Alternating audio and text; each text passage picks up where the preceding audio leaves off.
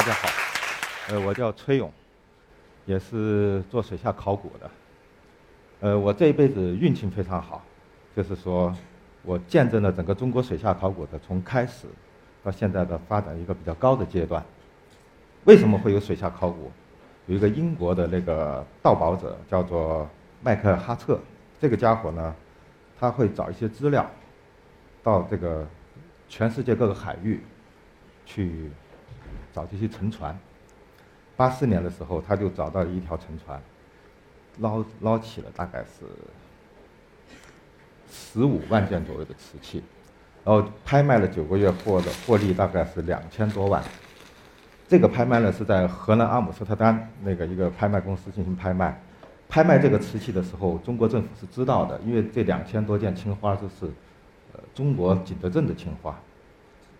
国家就说这么多好好东西，我们能不能去买几件？当时故宫博物院就派了两个专家，一个是冯先明，一个是耿宝昌，带着当时的三万美元，是八几年的事情，去拍。然后几天的拍卖下来，这两位老先生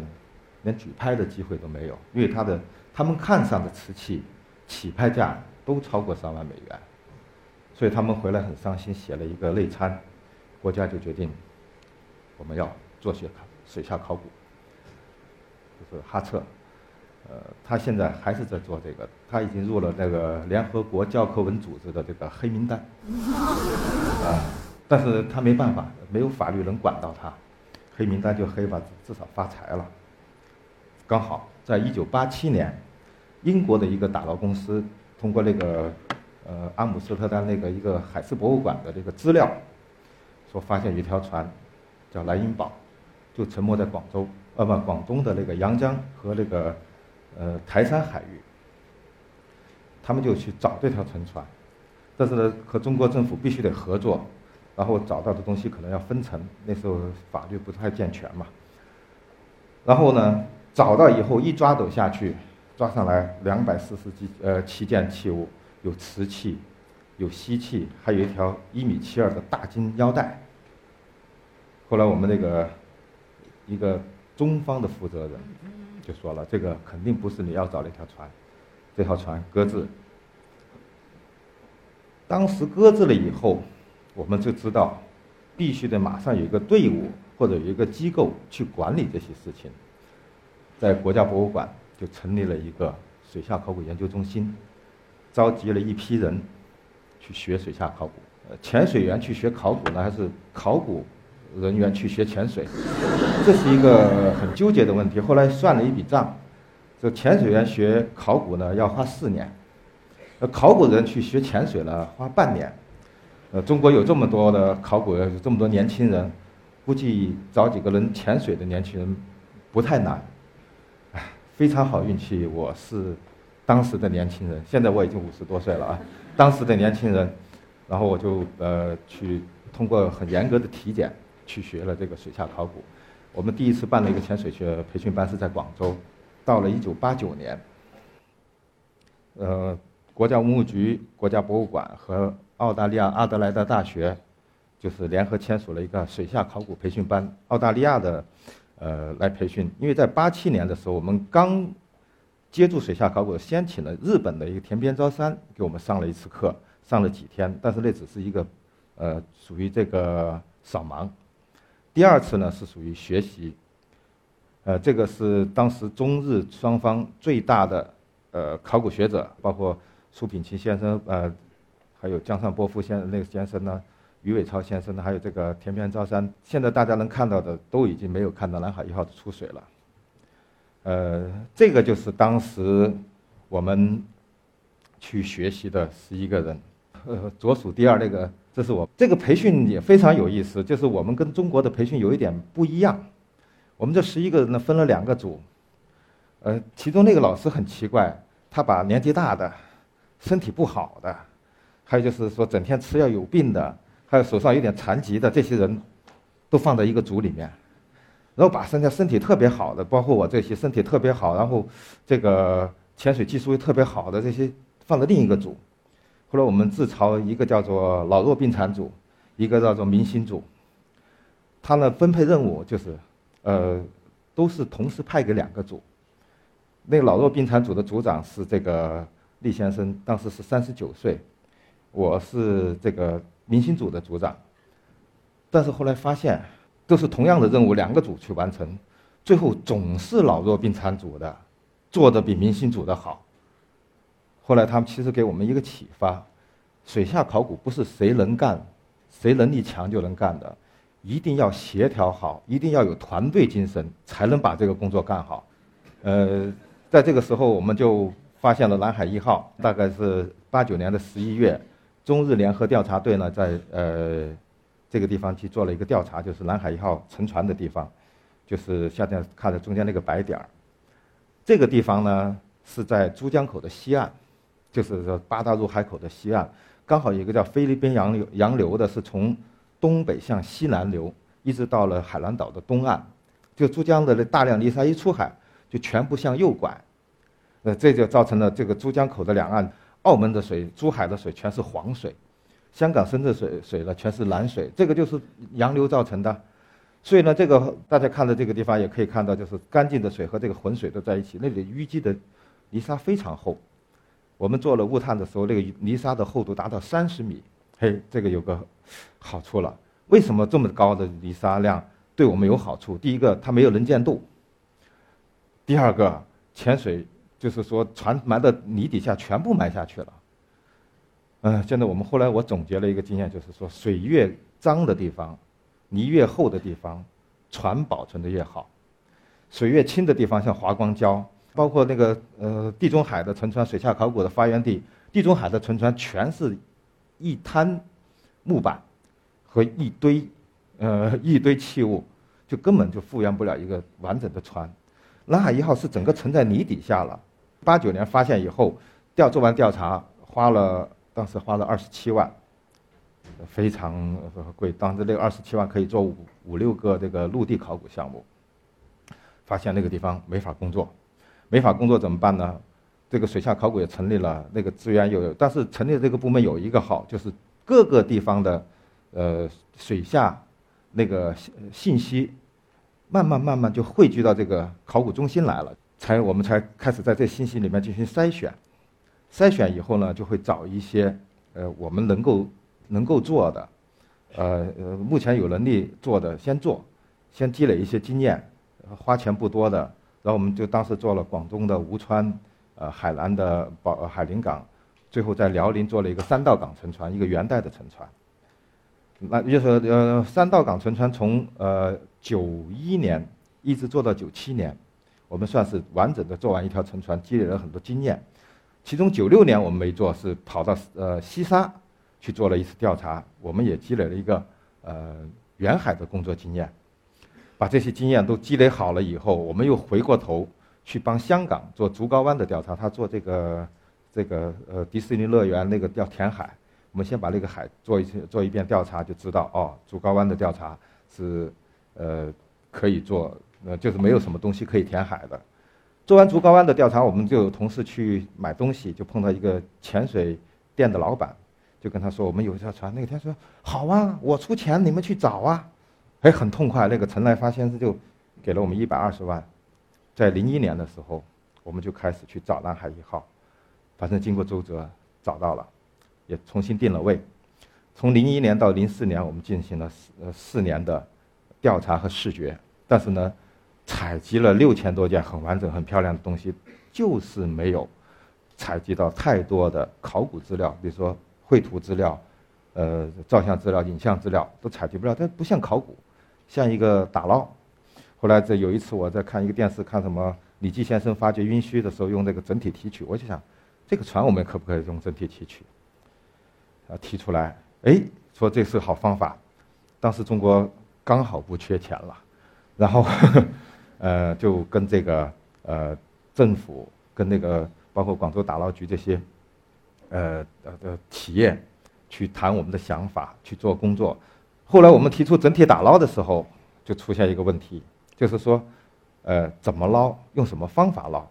后来当时有一个。呃，工程师叫吴建成，他提出用沉箱的方法。他说沉箱很成熟的技术，做桥墩什么的都是把沉箱放下去，然后沉下去，然后在里面挖，一直挖到基岩做桥墩。他说你这个只要把沉箱套下去，把沉箱底上一封，把船就捞上来了。呃，说的是很好，但是呢，要经过很多模拟实验。这个是二十比一的一个模拟实验，实验得到很多数据。这个是我们当时做做这个，就是整体打捞的沉箱，呃，底梁穿越和起吊的一些模拟实验。真的沉箱非常大，这个是一个小的，这个是一个，呃，打捞时用的沉箱，这个就非常大了，三十三米长，十四米宽，然后有五百多吨重，分上下两层。这个沉箱就有很多功能区，有的吊索了，有的什么下沉井、上沉井，这个可能技术性的东西太高了，大家就不用讲的太详细。这个就是吊放沉箱的一个过程，就是我们在下面把沉船先。周围先抽出来了，一个五百吨的东西，五百吨的东西要把它放下去，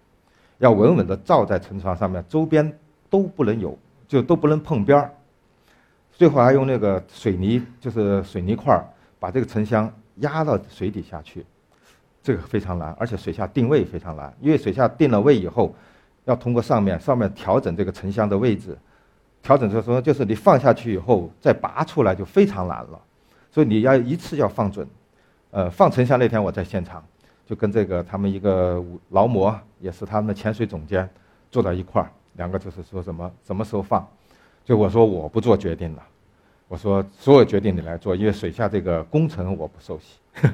最后他决定放，就放了一下，那个一下就放下去，非常准。南海一号这个打捞有非常多的小故事吧，比如说我们在做这个，呃，沉船这个整体打捞的时候。我们在还有另外一个计划去做一个博物馆，叫做广东海上丝丝绸之路博物馆。我们为什么要做这个博物馆？就是说这个沉船捞起来，我们得有地方放。呃，但是有一个冒险的地方，就是说如果我们博物馆建好了，因为博物馆是陆地的一个建筑，那是可控的，水下整体打捞世界没试过。如果我们捞不起来，这博物馆就白建了，而且还破坏了当地的那个自然风光。这个很难，很纠结。但是当时通过方案讨论，通过五次讨论，最后觉得还是有把握。但是时间上，我们大概多花了四个月。在这个同时，还正在建的一条船，就是这个四千吨的华天龙。这个四千吨的起吊能力在亚洲是第一的，在世界上排第六。这个当时我们搭了一条这个呃博物馆，就是通过一个大沙滩，搭了四百五十米的一个码头和那个路。一直通到博物馆的里面去，呃，就这条路和这个码头修了，要花了一千多万。然后呢，完事儿以后，我们又花将近七百万，把这个码头和路给拆掉了。所以很多人会疑问，就是说为什么会这么花钱？首先，船要进博物馆，那是一定要这么铺这条路的；其次，一定要恢复这里的自然环境，所以一定要拆。我觉得这个是在我们那个领导层面还是有这个前瞻性，就是那个就是保护环境的前瞻性。这就是那个沉箱进入博物馆，这个进入蓝墙推进去以后，把蓝墙一封，把水一灌，就是保存在了零七年进去。我们按照我们现在的发掘结束，可能到了要到一七年，就后年可能完全结束。也就是说，这条船从发现八七年发现，零七年整体打捞上来到完成发掘，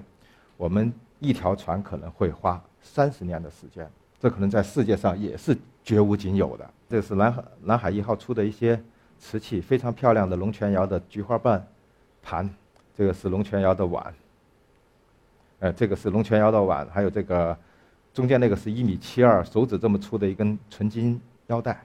但是现在这个本来当时觉得这是南海一号发现最好的一个东西，现在通过发现这几几。仅仅是冰山一角。我们现在发现的黄金，这个饰品，几乎都可以论斤算，都不能论克算了，都上百件的东西。就是，所以我们整体现在就是通过正规的发掘，我们发现我们这个，呃，沉船的发掘，完就是这种方式的发掘，完全是很有必要的。如果在水下盲目的摸去捞，没有能见度的时候，所有的信息都没有了。而且现在我们看的这个信息保存的非常好。包括文字、漆器，呃，那些木器的文字，一些我们相呃相信可能还会发现一些纸质的东西。如果有文字、有纸质的东西，那我们真是，呃，不是说金器，那我们真是发大财了。这个是进了水晶宫，要泡到水泡到水池里面，模仿它原来的海水环境，呃，保存了几年。这个是还没发掘的，这个是现在通过一个非常现代的技术，就激光三维扫描、近景摄影测量，这个什么呃发掘就是呃现场保护发掘，同时旁边有个大的实验室，呃，这个也是全世界大概唯一的一个在这么精确的环境下、精确控制的环境下发掘一条沉船，它可以把信息就是信息量的最大化。这个是一个近景，大家看到这个瓷器满满当当。一整船瓷器，没有人发掘沉船这么来看过一条沉船的。十五个舱，各个舱的特点，各个舱装的哪个窑口的瓷器看得清清楚楚，而且我们采集的数数据都是精确到毫米，都毫米级的。所以这个从水下考古发掘来说，世界上还没有一个水下考古能做到精确到毫米级的测量。呃，非常有幸的是，在发掘南海一号的。同时就是二零零七年，因为它是开工四月份开工到十二月出水，中途呢，到了五月份，他又发现了另外一条船。我刚刚忘了说，南海一号这条船是属于南宋的，但南宋早期的船。当时又发现了另外一条船，我就从南海一号下来，下来以后带着一帮，就是我们水下考古队员，大概十个人，就跑到了广东的东面。这个南海一号是在广东的西面，在呃台山阳江这个这个方向，然后这个南澳一号在南澳岛，这是广东的唯一一个的海岛线，它在广东的东面和福建交界的地方，呃，刚好这个东海和南海的分界线就是这个南澳岛和这个台湾的銮鼻头，就是高雄銮鼻头的呃直线连线，所以这个呃我们当时叫它南海二号，后来也不能确认，干脆就叫南澳一号。到底是在东海界还是在南海界？我们最后还没确认。这条船跟南海一号不一样，它是在珠江口的东岸，它的水就很清，但它又不是清到像西沙一样，它周边没有大江和大河的那个入海口，就是韩江的入海口都在它的下游，所以这个船呢，水下有能见度，而且它的那个呃淤泥的厚度不厚，泥沙参半，厚度呢大概就是一米五左右。这个船有一米五左右的厚度，它就沉下去一米五，然后那个一下，那个覆泥沙一覆盖，就刚好把船一米五以下的都给呃盖住了，保存下来了。泥沙是保存沉船最好的介质，这就是南澳一号的一个点，就是下面那个绿色的点，就是我们发现南澳一号的地方。南澳一号是一条明代沉船，万历时期的。你看这个南澳一号就可以做。水就是纯粹的水下考古，纯粹水下考古就是什么？可以在水下做任何陆地上能做的考古工作，这些技能我们都培训过，呃，可以绘图、照相、录呃录像，什么都可以，嗯，但是它也有季节性，它不好的时候也就半米，好的时候四米，但这个水深又比南海一号要深很多，这个水深是二十七米，按照潜水的一个规范，到了二十七米呢，它就得按三十米的这个深度来算。呃，大家不知道有没有知不知道有一种叫潜水病的东西？就是潜水病，就是我们在水下在这个地方呼吸的空气就是一个大气压，所以我们的这个呼进去、吸进去、呼出来都是一个。但是我要在水下十米的时候，它就我我要吸两个大气压的空气，我才能能够呼吸，因为压迫嘛，这是要平衡。我到二十米的时候，我要吸三个大气压的空气；到二十七米，对吧？三，就按照三十米算，我要吸四个大气压的空气。为什么很危险？大家知道，就是啤酒或者可乐，你们都知道，买回来的时候硬邦邦的，它里面有那个空那个二氧化碳。你把那个外面突然一降压，噗，那些空气就出来了。说不定你摇晃一下，一降压就出来了。潜水也是这个状况。我们在水下呼吸三个大气压、四个大气压的时候，那些空气被压缩了，氮气被压缩了，会溶在我们体液和血液里面。所以我们上水的过程是要非常缓慢，而且按照这个完全的一个潜水程序来上水。如果不按照这个程序上水，我们就会那个太快的减压的话，那个气泡就会从我们血液里面析出来，造成雪山或者造成什么，这个很危险的事情。呃，所以呢，在这个南澳一号这个水层里面，我就把安全系数定得很高，因为这个是我带队从零七年到一二年，呃，完全操作完的一条船。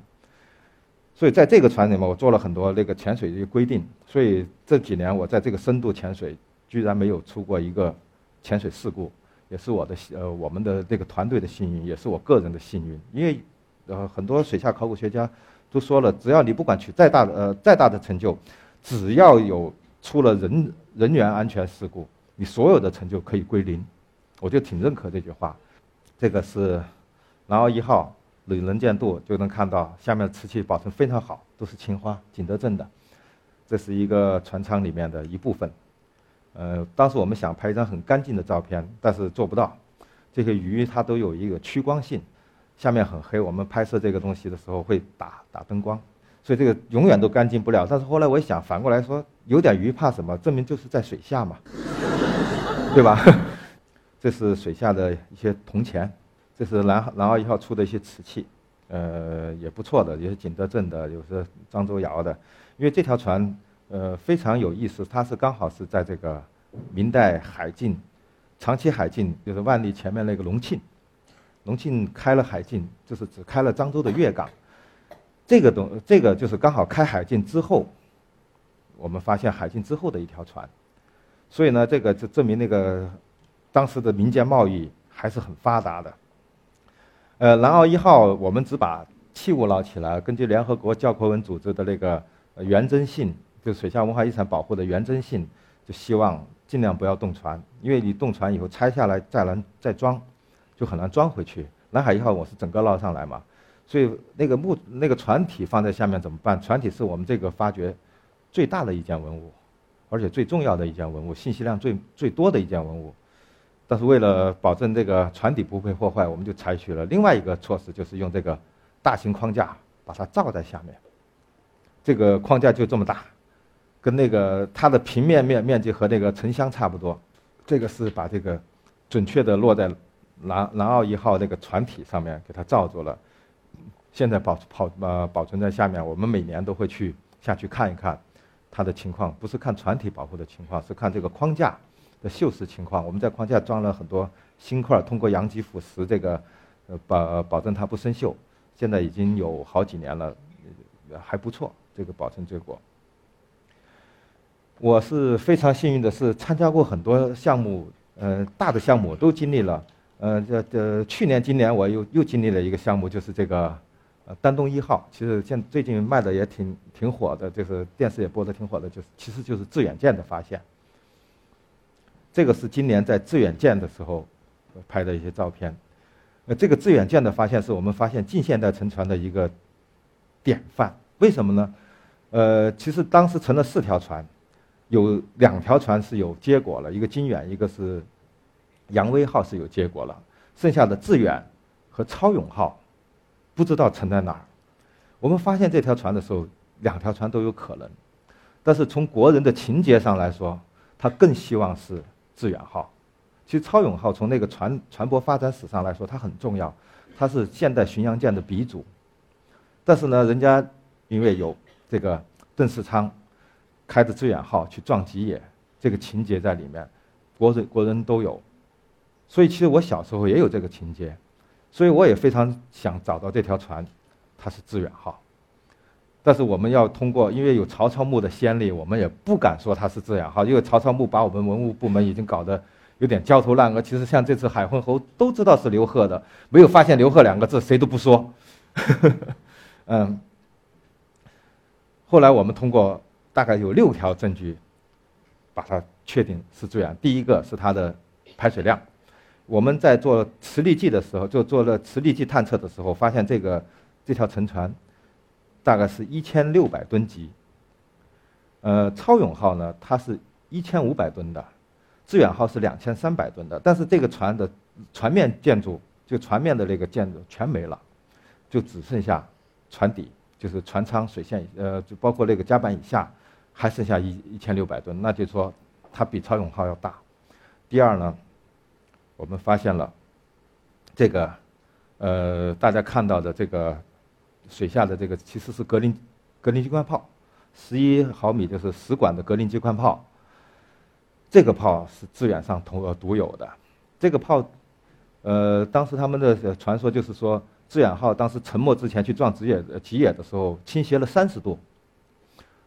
它还是在走。但是其他的炮越一要不就对着水，要不就冲着天，最后沉之前一直向吉野开炮的，不开枪的，就是这一挺。但这个也许是传说，也许是真实的。但是我觉我我更愿意相信它是真实的。嗯，这个是幺五七的这个。穿甲弹，还有这个三层厚的那个穹甲，这都是致远号的特征。最后发现鱼雷引信，完整的鱼雷引信，就是我经历了这么多水下考古，我突然发现，我的这一生的经历，呃，非常的，其实是非常顺的，发现了很多很重要的一些，呃，呃，水下的文化遗产，而且呢，大部分的沉船不是我们通过主动去。寻找去发现的，因为中国是一万八千公里海呃海岸线，然后按按照十二海里的那个主权来发话的话，就是说呃我们有一百多个水下考古队员，如果分成十个队，每个队十个人，那就是一个基本的组合了哈。每个队十个人，那一个队要管呃要管多少？要管这个一千八百平方这个一千八百米的海岸线，如果加上十二海里，要管二十多万。公里的这个海域，那一个人就得管两万公里，怎么可能管得过来？所以呢，这个呢，很多都是靠渔民提供线索，呃，他们都是也是提供线索，同时也是捞一些好东西走了。但是我们不介乎于他们捞多少，他们只要有这个线索，我们更重要的是这个线索，因为每一条船都是一个点，我们发现的每一条船把这些点连起来，就是我们现在所说的海上丝绸之路这条路。就变成一条线了。谢谢大家。